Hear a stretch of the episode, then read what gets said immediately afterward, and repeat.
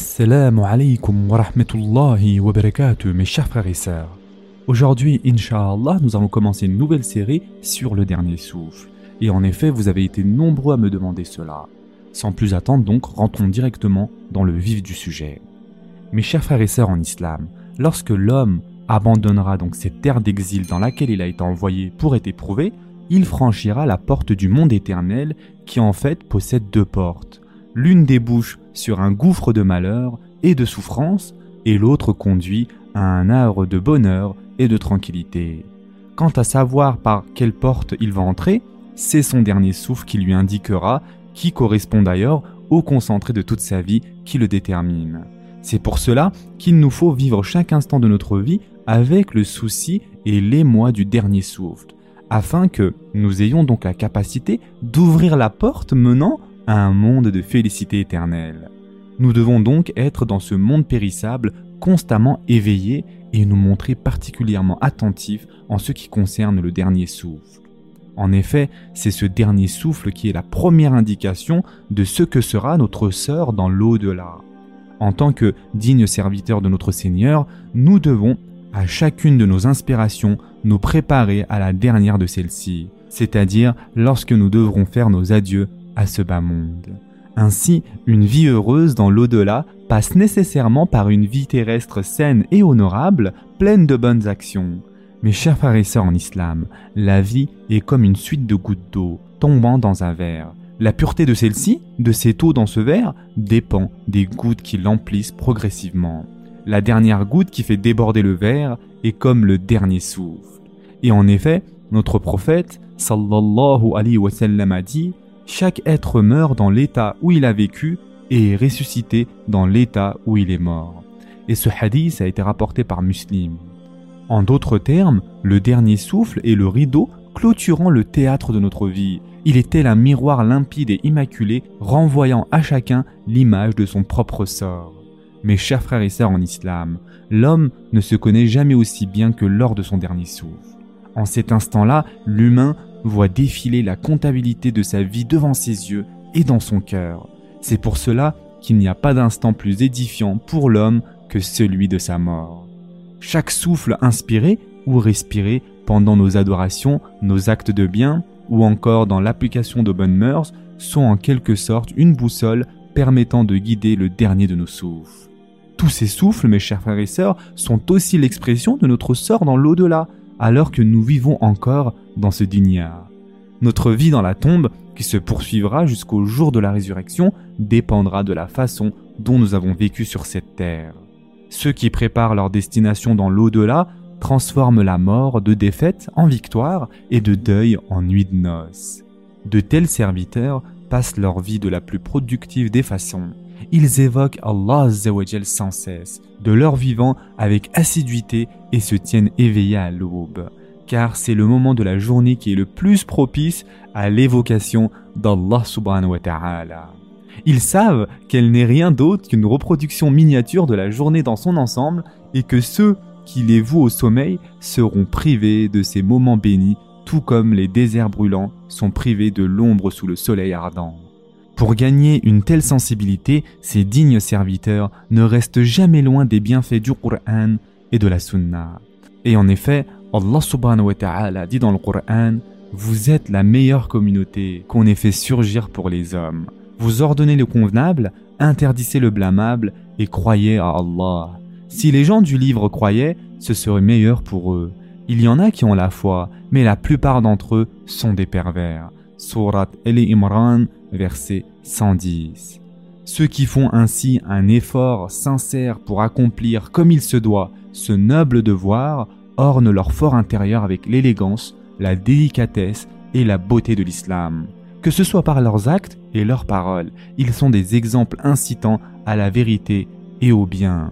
Comme Allah subhanahu wa ta'ala dit dans le Coran, par la sagesse et la bonne exhortation, appelle les gens au sentier de ton Seigneur et discute avec eux de la meilleure façon, car c'est ton Seigneur qui connaît le mieux celui qui s'égare de son sentier, et c'est lui qui connaît le mieux ceux qui sont bien guidés. Surat An-Nahl, verset 125. Ainsi, lorsque la beauté de l'islam se répand dans le cœur et dans la vie d'un croyant, son être et ses actes s'en imprègnent. Ce croyant devient alors un être plein d'issar et atteint ainsi le sommet de la générosité matérielle et spirituelle. Grâce à sa satiété, il se trouve dans une richesse infinie. Ces affaires qu'il traite en suivant l'exemple du prophète sallallahu alayhi wa sallam jouissent d'une telle bénédiction. Cependant, les impuretés gangréneuses, telles que l'usure, ne trouvent point de place dans ces gains purs. Ces biens sont le sacrifice sans contrepartie qu'ils font à Allah. Il fait ainsi preuve au cours de chacune de ces transactions de la plus grande des précautions, pour ne pas s'endetter et obéir à la lettre aux injonctions divines. Il est ainsi car il dispose d'un lien fort d'affection envers Allah et son envoyé sallallahu alayhi chers frères et sœurs en islam, il ne faut surtout pas oublier que l'homme fait face chaque jour et chaque nuit, qu'il en soit conscient ou non, à un nombre infini d'événements qui pourraient causer sa propre perte, c'est-à-dire sa mort.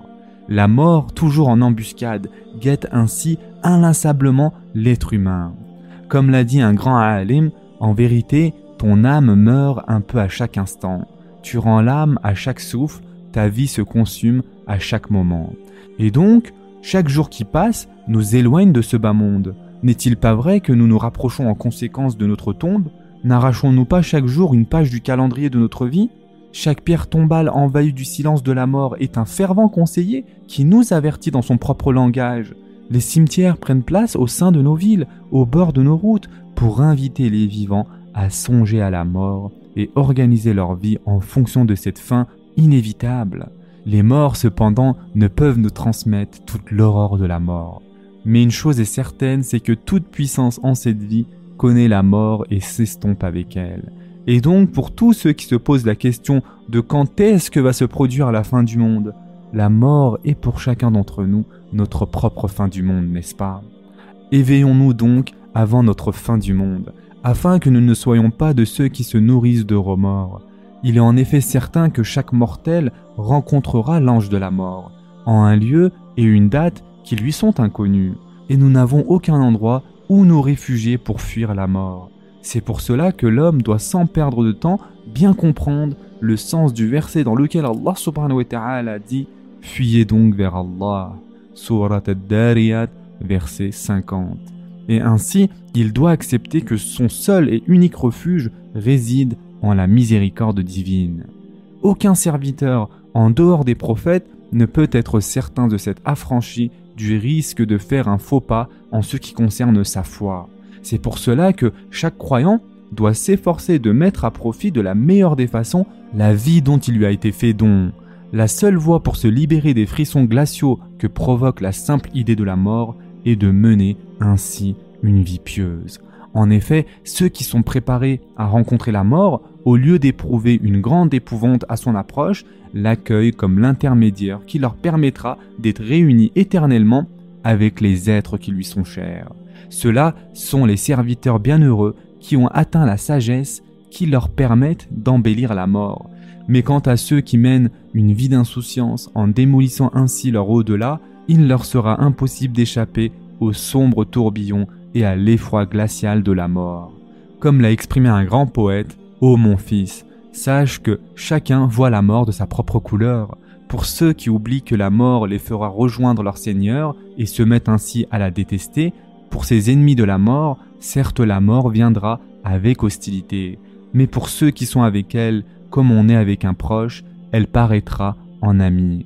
Et enfin, mes chers frères et sœurs, le dernier souffle est en fait comme un miroir sans buée, sans aucun défaut ni impureté. Chaque homme observera de façon très nette toutes les beautés et les laideurs de sa vie dans ce miroir. En cet instant, aucun voile d'insouciance ou d'objection ne peut couvrir les yeux et les oreilles de l'humain. Au contraire, tous les voiles sont levés et c'est donc alors le temps des aveux et des remords. Que notre dernier souffle ne soit pas le miroir dans lequel nous aurons à regarder nos remords, mes chers frères et sœurs. Que ce miroir prenne place dans notre vie de notre vivant sous la forme du Qur'an et de la Sunna. Les êtres véritablement prospères sont en effet ceux qui savent reconnaître la mort avant même de l'avoir rencontrée. Puisse notre Seigneur faire de notre dernier souffle une fenêtre par laquelle nous contemplerons notre récompense dans le monde de l'au-delà. Ce sera tout pour aujourd'hui. En attendant, Prenez soin de vous mes chers frères et sœurs et à très prochainement, Inch'Allah.